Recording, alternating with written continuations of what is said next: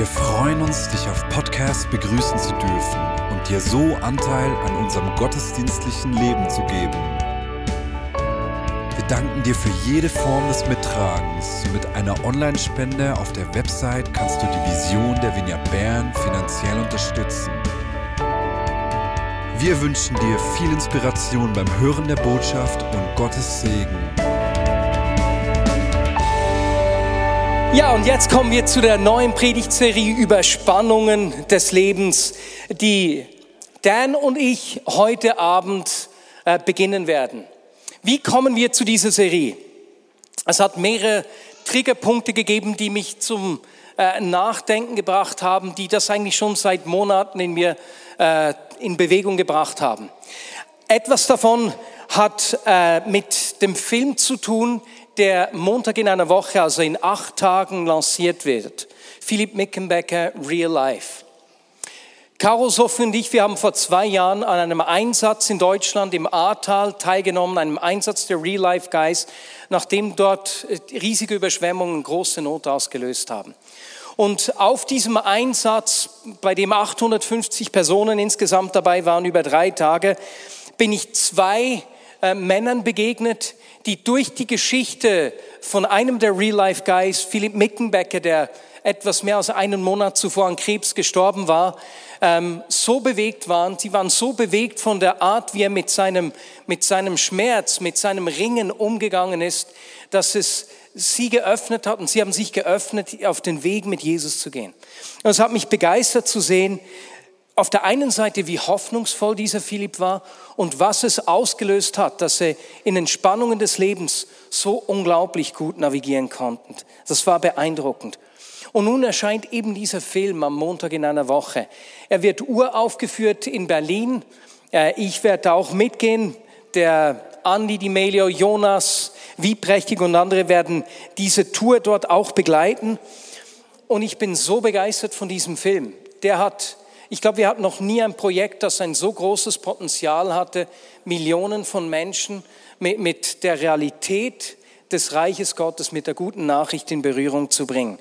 Und ich bitte euch, äh, wenn ihr daran denkt in der nächsten Zeit, betet für diesen Filmstart, dass Jesus zum Gesprächsthema wird, weil es gibt uns wirklich es gibt Menschen eine Möglichkeit, anders mit Krisen des Lebens umzugehen, wenn du siehst, was Jesus im Leben eines Menschen auslösen kann. Und ich bitte dich nicht nur zu beten, sondern am 7. Oktober werden wir den Film auch hier in Bern zeigen. Und du hast vorne auf dieser Folie die Möglichkeit, dir jetzt schon ein Ticket äh, zu sichern, äh, um da dabei zu sein. Lade auch gut Menschen ein, die du kennst, diesen Film mit dir zu schauen. Und wenn du dann hier rausgehst und diesen QR-Code nicht mehr vor Augen hast, ganz einfach mickenbecker.film gibt dir die Möglichkeit, dort auch deinen Platz zu reservieren. Also dieser Film, der hat mich inspiriert, das war das eine. Das zweite war ein Impuls eines Mannes, ein Artikel, den ich gelesen habe, der gesagt hat, hey, sehr oft versuchen wir Menschen, Spannung des Lebens zu vereinfachen, ähm, sie aufzulösen auf die eine oder andere Seite. Und er hat gesagt, ich würde mir wünschen, dass wir Christen viel mehr einander ausrüsten darin, mit den Spannungen des Lebens umgehen zu können. Und genau das wollen wir tun. Und das dritte eben, Dan, das war das Denklabor, einige Anstöße, die wir sicher heute Abend noch teilweise hören werden, die mich richtig begeistert haben. Ihr habt euch in diesem Denklabor so aus etwas philosophischer äh, Seite auch mit dem Glauben auseinandergesetzt, mit Spannungen des Lebens auch, auch mit Erwartungen, die wir haben, mit Realitäten dieser Welt. Und ich bitte dich kurz äh, zu sagen, hey, wie kam es zu diesem Denklabor? Ähm, das ist ganz einfach. Der Matt Entschuldigung, Bühlmann. Hochdeutsch. Soll ich Hochdeutsch sprechen? ja, gerne. Matthias Bühlmann hat mich gefragt, ob ich mithelfen möchte, das durchzuführen. Das war schon länger eine, ein Teil dieser Vision, unser Herz, unser Herz für Bern. Ähm, man will in diesem Lokal nicht nur Kulturausstellungen machen und so weiter, sondern auch einen, ein, ein Forum bilden für, für gedanklichen Austausch, Austausch über die Tragfähigkeit des christlichen Glaubens und so weiter. Und wir haben uns überlegt, wie man eigentlich die Frage nach dem guten Leben, das in, in diesem Forum besprechen kann, aus christlicher, spezifisch christlicher Perspektive. Dan, du hast Theologie studiert in Bern an der Uni. Du bist jetzt Vikar in der reformierten Kirche, bist seit vielen Jahren Teil der Vignette Bern und eben auch hast dieses Denklabor mitgestaltet. Und da ging es ja auch eben um gesellschaftliche Entwicklungen. Jetzt, unsere Zeit scheint eine Zeit der Krisenherde zu sein. Nicht nur im persönlichen Leben, äh, im gesellschaftlichen, aber auch im kirchlichen Leben. Was bewegt dich da? Ja, äh, also, Und welches ist dein Wasser? Das hier also, ist dein Wasser. Das, das ist meines. Genau. Gut. Ich habe schon getrunken. Mhm. Wir haben ich war ein, mir nicht sicher. Es ist ein, ein, kleiner Tisch. Wir haben nicht so viel Platz für all unsere Sachen. ähm, Also mich beschäftigt das schon. Ich denke, diese ganze Krisenrhetorik in unserer Gesellschaft ist, ist überall zu hören, in den Medien, in, in überall, wo man hinschaut. Man spricht von Klimakrise, Flüchtlingskrise 2015. Ähm, es ist ein allgemein, denke ich, gesellschaftliches Gefühl von Instabilität, Unstabilität da. Und die Frage ist eigentlich, was, was machen wir mit dem? Ähm, wie gehen wir auch als Kirche, als Christinnen und Christen mit dem um? Und das sind Fragen, die mich ungemein interessieren und, und mit denen ich mich auch beschäftige. Sie kam unter anderem auch eben in unserem Denklabor zur Sprache. Und so, so ist es gekommen, dass du auf mich zugekommen bist und wir jetzt hier dieses Gespräch haben können. Ja, wir haben ja mehrere Vorbereitungsgespräche geführt und das war richtig spannend. Du hast sehr schnell über den gesellschaftlichen Kontext gesprochen, in dem wir uns finden. Äh, warum ist das in diesem Zusammenhang so wichtig? Ich, ja, ich denke, ähm, wir, wir sind Kirche, wir leben unseren Glauben nicht in einem Vakuum, sondern wir sind immer und befinden uns immer in einem gewissen historischen Kontext. Ähm, das war schon in der frühen Kirche so, das ist auch heute so. Und wenn wir eigentlich wissen, in welcher Zeit wir leben, wie viel Uhrzeit ist sozusagen, können wir auch besser als Kirche auf die Herausforderungen dieser Zeit reagieren. Wenn wir das nicht machen, wenn wir das einfach ignorieren, dann laufen wir eigentlich Gefahr, ähm, Opfer zu werden des Zeitgeistes. Also wir, werden, wir können auch einfach weggespült werden von den, von den Strömungen der Zeit. Ähm, das ist immer wieder geschehen in der Geschichte der Kirche und deshalb war es, denke ich, immer schon wichtig für, für gute Theologie auch zu wissen, wo sind wir, wo stehen wir. Also ein Beispiel aus der, der frühen Kirche ist das ähm, der Gottessohn, von dem das Markus-Evangelium spricht. Ähm, man wusste zum Beispiel, dass der Kaiser damals ähm, sich auch Gottes Sohn genannt hat. Und Mark, Markus, der Evangelist, hat genau sein Evangelium in diesen Kontext hineingeschrieben. Und, und mit, diesem, mit diesem Hintergrund wissen wir, dass, dass das Markus-Evangelium einen, einen antiimperialen Kontext und einen antiimperialen eine, eine Aussagekraft hat in diese Richtung. Es will in die Zeit sprechen, in, in, in, in der die Adressaten leben. Kannst du etwas zur gesellschaftlichen Entwicklung sagen, wenn wir gerade an Spannungen denken? Was, welche Entwicklung nimmst du wahr, die Auswirkungen auf uns hat? Ja, also ich, ich bin überhaupt kein Experte in diesen Dingen, aber ich, es, es, man spricht ja von, von so Megatrends, die, die unsere Gesellschaft ähm, durchmacht. Und ähm, da muss man ein bisschen größere historische Schritte nehmen. Also ich denke, die, die beiden letzten Epochen ähm, die, die wir hatten, war, war einerseits die moderne und jetzt die spätmoderne oder manche nennen sie auch die postmoderne. Und ähm, in dieser, also vielleicht etwas zur Moderne. Die Moderne ähm, ist eine Zeitepoche, die von einem ungemeinen Fortschrittsoptimismus geprägt ist. Ähm, das, das heißt, man hat in westlichen Kulturen, vor allem in Zentraleuropa, gedacht, dass wir mit genügend Fortschritt, mit genügend Innovation und so weiter eigentlich die ganze Sache auf die Reihe bekommen. Und damit ging auch eine große Säkularisierung einher, dass wir eigentlich Gott und Religion nicht mehr brauchen, wenn wir es hier eigentlich auf dieser Erde unser Paradies schaffen. Ähm, dieser moderne Geist, der, der auch unsere Zeit noch sehr stark prägt, wurde natürlich durch die zwei Weltkriege erschüttert, aber der ist wieder aufgekommen mit dem Wirtschaftsaufschwung nach, nach dem Zweiten Weltkrieg. Ähm, und das heißt, wir, wir und unsere Kultur und die Gegenwart, in der wir leben, wir sind immer noch geprägt von dieser Fortschritt, Fortschrittserzählung. Also es gibt diese, diese Typen wie Elon Musk und, und so andere Technokraten, die, die quasi sagen, dass, dass die Welt irgendwann, ähm, dass wir es irgendwann einfach schaffen. Also wenn, wenn, wenn unsere Erde einfach zu heiß wird, dann, dann wechseln wir auf den Mars und so weiter. Das sind diese das sind diese Fortschrittserzählungen, die, äh, wie, wir schaffen das ohne Gott. Und ähm, jetzt, jetzt spricht man aber eigentlich von der Spätmoderne, von der Postmoderne.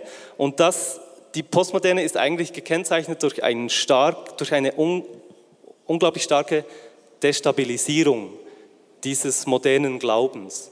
Ähm, und das ist das, was viele Menschen in dieser Gesellschaft sehr verunsichert wenn wir hören von Klimakrise, dass, das wirklich ein ernstes und ernstzunehmendes Problem ist, wenn wir hören von, von ähm, der Instabilität von, von liberalen Demokratien, die äh, überall zu beobachten ist, also in, in, den, in, USA, Frankreich, Deutschland, wohin man auch schaut, ähm, fangen diese, diese Demokratien an, eigentlich an ihren eigenen Grundlagen und an ihrem eigenen Fortschrittsglauben zu zweifeln.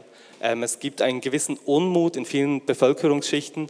Und das ist, das ist diese, das Ende der großen Geschichte, nennt man die Postmoderne auch. Also das ist, jetzt, jetzt gibt es dieses große Narrativ nicht mehr. Also Menschen sind ja immer auch, wir sind alle immer auch Geschichten erzählende Wesen. Wir sind angewiesen auf Geschichten, die uns tragen, die, unser Leben, die unserem Leben Richtung geben. Ähm, wir, wir Christinnen und Christen nennen diese Geschichte die Heilsgeschichte. Das ist die Geschichte der Bibel, die, die bis heute geht. Aber Menschen, die, die geprägt sind von der Säkularisierung, die haben keinen Begriff von Heilsgeschichte, die, die haben nur diese immanente Geschichte, in der wir jetzt leben. Und wenn, wenn unsere Welt durch Klimaerwärmung und so weiter bach abgeht, dann entsteht das apokalyptische die, die apokalyptische Gegenwartskultur, in der wir im Moment eigentlich leben. Du hast diese großen Bögen beschrieben, aber was hat das mit uns zu tun? Was macht das mit uns? Welche Auswirkungen hat das mit uns und eben mit Spannungen, in denen wir leben? Ja, ähm, also ich habe ich hab schon gesagt, wir, wir Christen und Christen, die Kirche ist nicht gefeit von diesen Strömungen, in der wir leben. Wir befinden uns auch und schwimmen in diesen Wassern. Ähm, was wir, was wir tun können, ist uns damit beschäftigen und das auch irgendwie zu reflektieren, wo, wo, wo wollen wir eigentlich auch anders sein. Ähm, eine, eine weitere Strömung ist eigentlich dieser, ein Megatrend ist diese Individualisierung unserer Gesellschaft. Ähm, und das geht uns alle etwas an, ähm, denke ich. Das heißt, in einer sich säkularisierenden Gesellschaft, in einer Gesellschaft, in der Kirche und viele Institutionen an Bedeutung verlieren, wird eigentlich die, das Individuum ähm, immer wichtiger. Und, und wir, wir spüren das. Ähm, die traditionellen Werte, die diese Gesellschaft einmal hatte, Familie, ähm, Herkunft und so weiter, in, die, die fallen alle weg in einer Kultur des Individualismus. Also diese Kultur sagt uns eigentlich, dass wir aus unserem Leben, wir haben dieses eine Leben und wir müssen daraus etwas machen. ähm, also mach etwas aus dir, oder? Also ein das großer heißt, Leistungsdruck eigentlich. Ein, das, ist, das ist eine große Überforderung, ein großer Leistungsdruck, denke ich, den wir alle spüren, auch, auch in christlichen Kreisen. Und ähm, ja, das heißt, Individualisierung und, und der Liberalismus und die Kultur, in der wir leben, das ist eine freiheitliche Kultur. Wir, wir sind frei, wenn wir genügend Geldmittel haben, unser Leben zu gestalten, sind wir frei, es so zu gestalten, wie wir eigentlich wollen. Aber das heißt auch, wir sind auch selber schuld, wenn wir falsche Entscheidungen machen. Wenn, wir, wenn unser Leben nicht gelingt, dann ist das unsere eigene Schuld. Und es gibt viele Erfolgserzählungen von Menschen, die, denen, die ein gelingendes Leben sozusagen haben, aber viele, viele, viele Menschen haben ein sehr tragisches Leben und werden diesem Anspruch nicht gerecht. Und das ist eine gnadenlose, eine gnadenlose Botschaft eigentlich dieser Gegenwart, die wir auch unseren Kindern und, und äh, äh, Teenies und was, was, äh, wem auch immer einfach weitergeben. Mach was aus dir. Weswegen denkst du, dass es uns heute schwerer fällt, mit Schwierigkeiten und Spannungen umzugehen oder sie zu akzeptieren? Ja, genau, da kommt dann unser Thema eigentlich rein, unser Thema von, von ähm, mit, Spannungen leben. mit Spannung leben, genau, so heißt unser Thema. ähm, ich denke, mit dem, mit dem, was ich gesagt habe über, über Individualisierung, das heißt, wir, wir wollen alle aus unserem Leben eigentlich eine Erfolgsgeschichte machen, ein, ein gelungenes Leben sozusagen. Ähm, und das heißt, wenn, wenn uns Krankheit trifft, wenn uns Schicksalsschläge treffen im Leben, was in vielen, vielen Leben passiert, wenn das Leben schwierig ist, dann sehen wir eigentlich das nur als ein ein Hinderungsgrund an unserer Selbstverwirklichung. Während in, vor 500 Jahren, auch schon vor 300 Jahren in einer christlichen Kultur, da sah man eigentlich in Schwierigkeiten im Leben, mit Spannungen und so weiter, da sah man auch immer eine geistliche Aufgabe dahinter. Also ein, ein, ein Ruf Gottes eigentlich, ein Ruf Jesu, das Kreuz aufzunehmen und Jesus im Leiden nachzufolgen. Ähm, ich denke, unsere Gegenwartskultur hat keinen Begriff von Leiden. Wir können, wir, wir können aus Leiden überhaupt gar keinen Sinn gewinnen. Und da, da ist es im christlichen Glauben ganz, ganz anders. Also im, im Zentrum des christlichen Glaubens, unserem Glauben steht das Kreuz Jesu Christi. Und das ist die, der, der, der, der Ort, an dem Gott dieses Menschsein auf sich genommen hat, dieses Leiden auf sich genommen hat und von, von Menschen umgebracht wurde, gefoltert wurde bis zum Tod. Das heißt, wir, wir, können, wir können nicht einfach in dieser Kultur leben und, und, und sagen, äh, Leiden muss ausgemerzt werden, sondern wir, wir nehmen Anteil aneinander. Ähm, wir, wir wollen auch als Gemeinschaft Leiden gemeinsam tragen. Ähm, in diesem Hyperindividualismus ist ja, wenn ein, eine kranke Person immer ein, einfach nur ein Hindernis, häufig, also ein, ein Hindernis, mich selbst zu verwirklichen. Und wir, das, wir, haben, einen anderen, wir haben einen anderen Lebensbegriff. Ja, so. Da haben wir eine, wirklich eine andere Quelle des Lebens, einen anderen Anstoß. Du hast in der Vorbereitung gut gesagt, früher, auch bis vor 100 Jahren, musste man immer wieder mit Krisen rechnen. Eben viel mehr Kinder sind bei der Geburt gestorben, beispielsweise Ernten, die ausgefallen sind. Ähm, all diese Dinge, die heute viel weniger präsent sind, weil wir haben, die Medizin ist viel weiterentwickelt, wir können Ernten besser regulieren, wir haben Pestizide, wir haben Düngemittel, wir haben alle Möglichkeiten, unser Leben selbst zu kontrollieren. Wir kriegen Kinder, wann wir Kinder wollen. Wir, wenn es nicht klappt, gibt es Möglichkeiten, was man machen kann. Äh, und du hast doch gut gesagt, das hat unsere Erwartungen ans Leben verändert. Also die Herausforderung, weswegen wir nicht so gut mit Spannungen umgehen können, hat viel mit unseren Erwartungen zu tun. Ja, das, das hat wieder mit dem zu tun, was ich gesagt habe. Wir, wir, denke ich, werden heute ins Leben geschickt mit dem Gedanken, es kommt gut, ich habe Zeit, ich habe Raum und Mittel, mich selber zu erfüllen.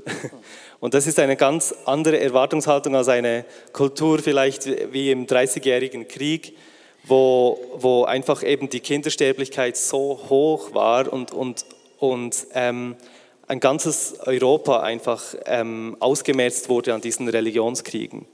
Ähm, das ist natürlich ein, eine ambivalente Sache. Also wir wollen ja nicht einfach diesen Fortschritt, den wir erleben, diese Segnungen, von denen wir alle profitieren. Wir können ja das nicht einfach bashen und sagen, äh, das, das verteufeln und das wollen wir nicht. Wir, ob wir es wollen oder nicht, wir leben, vom, wir leben in dieser Kultur, wir, wir, nehmen, wir profitieren von der modernen Medizin, die uns dies, äh, ein viel längeres Leben ermöglicht ähm, im Durchschnitt. All diese Dinge, es, es ist einfach es ist einfach so, dass, dass Christen, denke ich, nicht diesem Glauben verfallen sollen, dass wir Gott nicht brauchen. Also Charles Taylor, der, ein Sozialphilosoph, der sagt eigentlich, diese, diese, Fort, diese Fortschrittsentwicklung unserer Gesellschaft, die, die schafft eigentlich auch so eine, ein, wie ein, ein stählernes Gehäuse über unsere Welt. Das, das, das macht, dass wir Gott nicht mehr brauchen. Ähm, das ist eigentlich das, das, das Projekt des Kulturfortschritts, dass wir keine Religion mehr brauchen, was auch immer. Ähm, wir, wir sagen als Christinnen und Christen nicht, dass wir leiden müssen, dass, dass das alles gut ist oder so, sondern wir sagen, dass Gott dieses Meer ist, das unser Leben trägt und dass es dem, dem es erst Sinn gibt. So. Kannst du die Folie einblenden, die wir als Präsentation haben? Ich habe vor, ich glaube, drei Wochen über ein Gebet von Paulus und das Weltbild von Paulus gesprochen, der von der gegenwärtigen Welt, also vom gegenwärtigen Zeitalter gesprochen hat und von diesem Reich Gottes, der, dem kommenden Zeitalter, das ins Jetzt hereinbricht. Und was mir eben gefällt, wenn von diesem gegenwärtigen Zeitalter die Rede ist, spüren wir, wir alle sind von diesen Kräften beeinflusst. Leistungsdenken, dieser Leistungsdruck, das ist ein Kind dieser Zeit, mit dem, unter dem wir alle leiden. Jetzt die Autoren des Neuen Testaments haben dieses gegenwärtige Zeitalter oder die Kräfte, die in diesem gegenwärtigen Zeitalter wirken, nicht einfach nur als schlecht dargestellt, sondern es gibt gute als auch schlechte Kräfte. Wie du gesagt hast, es gibt gute Entwicklungen, von denen wir beeinflusst sind, aber genauso Entwicklungen, die uns zerstören, gegen die wir uns wenden, äh, von, ja, bei denen das Reich Gottes, König Jesus, eine andere Antwort hat. Was würdest du sagen jetzt, wenn wir wieder auf Spannungen schauen, die uns das Leben bringt und eben zu wissen, okay, wir kommen mit Erwartungen, die aus diesem gegenwärtigen Zeitalter geweckt wird in uns an das Leben. Welche Antworten liefert denn Christus? Oder wie hilft uns Christus mit diesen Spannungen umzugehen? Ja, ich, ähm, wir haben uns natürlich Gedanken gemacht, welche biblischen Schätze uns eigentlich auch helfen können in dieser Situation. Ich denke, man muss trotzdem am Anfang auch wie sagen, dass manche Kirchen auch in dieser Situation des Individualismus ihre Aufgabe verändert haben, die, sie, dass wir aus dem Christentum, dass manche Christen, äh, Kirchen aus dem Christentum eine Art Self-Help-Religion gemacht haben. Also weil wir merken, das zieht oder das, das interessiert die Menschen. Ähm, die Menschen wollen pastorale, seelsorgerliche Begleitung in ihren Ängsten und Nöten. Das ist alles wichtig, aber wenn es nur noch das ist, dann ist es eine Verkürzung des Auftrags und, de, des Seins der Kirche sozusagen.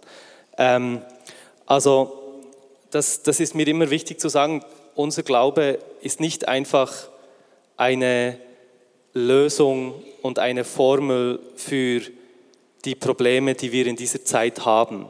Unser Glaube sagt gerade, und Jesus hat immer und immer wieder gesagt, dass das Leben mit ihm immer auch uns in Schwierigkeiten bringen wird. Weil Jesus die Welt auf den Kopf stellt, will er, dass wir auch die Welt auf den Kopf stellen. Und, und das, wird, das wird Reibungen erzeugen. Ähm, an, also an keiner Stelle im Neuen Testament sehe ich diese Botschaft, dass, dass das Leben in der Nachfolge Jesu einfach wird. Wir haben die Zusage seiner Gegenwart, wir haben die Zusage seines Daseins, das haben wir. Aber aus den Schwierigkeiten kann unser Glaube uns nicht, uns nicht herausretten, sondern ähm, da müssen wir und dürfen wir ehrlich mit uns sein und miteinander, dass, dass Schwierigkeiten zum Leben gehören. Und das ist gerade das, was auch, wo die Kirchen auch ein, ein Schatz sein können in dieser Kultur, eine Gemeinschaft zu bilden, in der wir auch schwach sein dürfen, in der wir eben nicht alles im Griff haben, in dem wir äh, einander die Wahrheit sagen können, ehrlich, ehrlich miteinander umgehen über das Versagen auch, das, das in unserem Leben geschieht. Und ähm, uns eben kümmern und Zerbrochenheit nicht nur als Ablenkung von unserem Leistungsweg genau. zu sehen. Genau. Wir haben dann, wir haben dann äh, zwei, zwei Stellen gefunden, du, du Johannes 14, worüber du was sagen möchtest. Für mich ist das das Bild des äh, Seesturms in, in Matthäus 14 einfach auch so wichtig. Ähm, wir haben da die Jünger, die im Boot sind und in diesen Sturm geraten. Und Jesus ist nicht bei ihnen. Jesus ist noch am Beten und sie sind schon nach der vierten Nachtwache, kommt dieser Sturm auf. Und dieses Bild der, der Jünger, ähm, ich denke, es waren nur Männer im Boot, der Jünger in, im Sturm, hat die Kirche auch immer genommen als Bild für, für das Kirchesein. Und das ist mir sehr sympathisch. Ähm, ich denke, ich denke wie, wie wir als Kirche jetzt auch, wo wir zunehmend in eine nachchristliche Zeit hineinkommen, können uns wieder sehen als dieses Schiff, das durch die Zeit geht, als diese alternative, diese alternative Kultur, die wir auch gestalten können. In dieser relativ sichtbaren Unsicherheit, aber in dieser absoluten Sicherheit von Jesus Christus, der auf dem Wasser zu uns kommt und den Sturm stillen wird. Ähm, das ist, das ist der, unser Glaube, dass, dass, dass letztlich dieser Sturm gestillt wird unseres Lebens. Und ähm, ja, das zu Matthäus und, und dieser Ruf von Jesus, kommt zu mir. Wage den Schritt aufs Wasser. Eben diese Gegenwart ist wirklich unsere Stärke. Mich hat eine, eine wie soll ich sagen, Jesus, wie er sich den Jüngern zugewandt hat in einer Krisensituation, die hat mich beeindruckt. Johannes 14, es ist der letzte Abend des Lebens äh, von Jesus, der letzte Abend, den sie zusammen verbringen. Und wir müssen uns mal vor Augen führen, was, in was für eine Krise die Jünger in Johannes 13 geraten sind. Ihr könnt das zu Hause lesen, ich fasse das zusammen. Sie haben das Abendmahl zusammen gefeiert. Jesus hat den Jüngern die Füße gewaschen. Erst vier Tage zuvor sind sie königlich empfangen worden in Jerusalem. Es läuft alles auf den Höhepunkt hinaus. Und an diesem Abend kommt Jesus mit drei verstörenden Aussagen, die die Jünger in eine Krise stürzen. Er beginnt damit, dass er ihnen sagt, hier beim Füßewaschen und Essen und Feiern, beim Weintrinken, hey Jungs, einer von euch wird mich verraten. Und die, die schauen sich an, die beginnen zu fragen, wer ist es? Jesus, wer? Bist du es? Wirst du ihn verraten? Und da kommt eine große Unsicherheit in die Gruppe. Diese, stellt euch die Gruppendynamik vor. Was? Einer verrät ihn. Äh, wer ist es? Diese Unsicherheit, Nummer eins. Nummer zwei, kurz danach kommt Jesus und sagt, okay Jungs, ich werde gleich gehen. Die Zeit ist da, ich, ich werde mich verabschieden und dort, wo ich hingehe, könnt ihr nicht mitkommen. Er verlässt uns diese Verlassenheit, der zweite, zweite Spannung, die aufkommt. Ähm, dritte Spannung, Petrus, der ihm sagt, aber Jesus, nee, nee, ich komme mit dir. Ich bin bereit, überall mit dir hinzukommen. Ich bin sogar bereit, für dich zu sterben. Und Petrus, das ist der Älteste der, der Jünger, ist der Anführer sozusagen. Wie wissen wir, dass er der Älteste ist? Er ist der Einzige, der mit Jesus zusammen die Tempelsteuer zahlen musste. Die musste man ab 20 Jahren zahlen. Die anderen waren also unter 20. Und da ist er nun ihr mutiges Vorbild, der Anführer, der es gewagt hat, eben aufs Wasser zu gehen auch. Und Jesus sagt zu ihm, Petrus, Petrus, noch bevor der, die Sonne aufgehen wird, wirst du mich dreimal verleugnen. Nicht mal du wirst zu mir stehen. Was? Verlassenheit? Verrat und eigene, eigene Schwäche, das kommt alles hier zusammen. Und es ist verständlich, dass die Jünger getroubled sind, echt in Sorge sind, durcheinander sind. Und wie antwortet ihnen Jesus in Johannes 14? Er merkt natürlich, wie erschüttert sie sind und er sagt zu ihnen, euer Herz werde nicht erschüttert. Ihr vertraut auf Gott, nun vertraut auch auf mich. Es gibt viele Wohnungen im Haus meines Vaters und ich gehe voraus, um euch einen Platz vorzubereiten. Wenn es nicht so wäre, hätte ich es euch dann so gesagt. Und wenn dann alles bereit ist, werde ich kommen und euch zu mir holen, dass ihr immer bei mir seid, dort wo ich bin. Meine Gegenwart. Jesus zeigt ihnen, wie sie die Unruhe in ihrem Herzen bekämpfen können. Vertraut mir. Vertraut nicht euch, vertraut nicht Umständen, sondern vertraut mir. Und er sagt, hey, schaut weg von dieser Verunsicherung, von dieser Angst, die ihr jetzt habt. Er hebt ihre Augen und sagt, seht ihr das Haus des Vaters? Schaut auf das, was kommt. Ich werde euch zu mir ziehen. Ihr werdet wieder mit mir sein. Und er gibt ihnen eine Perspektive. Auf der einen Seite zeigt ihnen wieder die Bedeutung der Gegenwart, seiner Gegenwart. Das haben sie als Stärke kennengelernt. Aber er zeigt ihnen auch, hey, es hört nicht einfach im Hier und Jetzt auf, in eurer Situation. Ich kenne eure Geschichte, die geht weiter. Und wenn wir nochmals diese Grafik vorne sehen, gefällt es mir, dass äh, wir als Christen nicht nur im Hier und Jetzt leben, sondern wissen, mit dem Ende dieser Welt ist es nicht vorbei. Mit dem Ende dieses Zeitalters ist es nicht vorbei. Und wir leben aber auch nicht nur in der Zukunft und vertrösten uns auf eine Ewigkeit, die mal kommen wird, sondern wir wissen, seine Gegenwart hat Auswirkungen in unserem Leben im Hier und Jetzt. Aber wir leben auch nicht nur im Hier und Jetzt. Deswegen hat Paulus später dann gesagt, im 1. Korinther 15, 19, wenn der Glaube an Christus nur für dieses Leben Hoffnung gibt, sind wir die elendsten Menschen auf der Welt. Weswegen? Weil ihr nicht verstanden habt, vertraut mir. Ich gehe euch voraus, ihr könnt mir vertrauen. Nicht nur vertraut mir fürs Resultat, sondern vertraut mir auf dem Weg, im Prozess. Setzt euer Vertrauen auf mich. Ich weiß, wie eure Geschichte endet. Und meine Lieben, gerade wenn wir herausgefordert sind, ist es wichtig zu wissen, dass seine Gegenwart im Heute unsere Stärke ist, dass er bei uns ist, dass er sich uns eben zuwendet. Aber gleichzeitig, dass es mit dem Hier und Jetzt, mit dieser Welt auch nicht vorbei ist, sondern dass eine kommende Welt kommt, in der wir verankert sind und die unser Denken prägen will. Dass wir nicht nur vom Denken der gegenwärtigen Welt eingenommen sind, wie du das gut beschrieben hast, sondern wissen, da gibt es ein Reich Gottes, das kommt, das eine andere Realität mit sich bringt, von dem her wir uns prägen lassen wollen.